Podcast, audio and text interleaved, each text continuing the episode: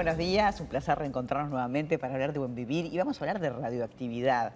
Una palabra que para muchos tiene connotación negativa, pensamos en las bombas nucleares, pero pensemos en la radiación del sol y pensemos en el gas radón, que para muchos es una sorpresa y es algo que convive con nosotros. Tenemos la suerte de conversar con el doctor Alejandro Nader. Él es experto en seguridad radiológica del MIEM, también vinculado como autoridad de la Organización Internacional de Energía Atómica y de la Autoridad Reguladora Nacional de Radioprotección, que, bueno, obviamente es quien nos, digamos, desde allí es donde nosotros contactamos y, quien se ocupa de estos temas en nuestro país, ¿verdad, doctor? Muy bien, así es, este, María, muchas gracias por la invitación.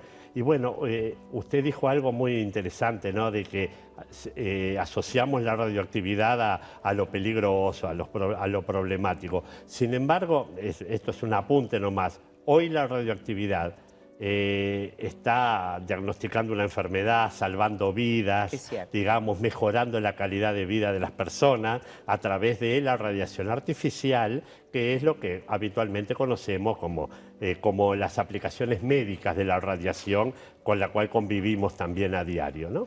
Este, pero bueno, sí, en este caso vamos a hablar de, del gas radón, que justamente no es radiación artificial, sino que es radiación natural. Y es un gas noble este, que es el que más contribuye a lo que es la exposición a la radiación natural, eh, digamos, en la Tierra de, los seres humanos. ¿no? El 48% de la radiación natural eh, se debe a eh, la emisión del gas radón, digamos, ¿no? Que es y el gas radón lo emana la Tierra, ¿verdad? absolutamente. Es un producto de desintegración del uranio que está en, la tierra, en los suelos, con lo cual eh, eh, ya me animo a decir que es inevitable convivir con el radón. O sea, estamos respirando radón en, este, este momento. En este momento estamos respirando el radón.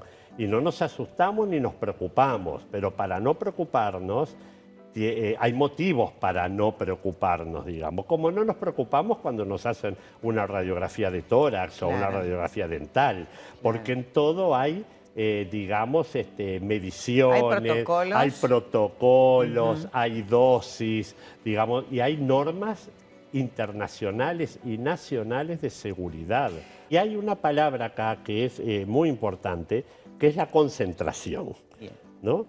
Una cosa es una concentración exagerada del radón, y otra cosa es una concentración, digamos, muy diluida, que es digamos, a lo que se aspira cuando el suelo en cuestión, no hablo de Uruguay, bueno, tiene una alta emanación de, gas radón, que es donde se requiere planes de acción y controles específicos. Debemos decir que este gas cuando está concentrado y cuando, cuando se, digamos, se diluye en otro, se combina con el aire y el doctor nos va a explicar en otros gases como el polonio, es la segunda causa de cáncer de pulmón después del cigarrillo. Estamos hablando a nivel mundial. ¿eh? Se deben a la inhalación de eh, altas dosis de, del radón, digamos. Sí será importante. La autoridad reguladora nuestra en radioprotección del MIEM este, tiene un reglamento básico de protección radiológica, la norma 100, que en su eh, artículo 235, si no recuerdo mal, habla del radón y establece el límite de, eh, actividad del radón por metro cúbico de aire, que son 300, 300 becquerelios por metro cúbico de aire.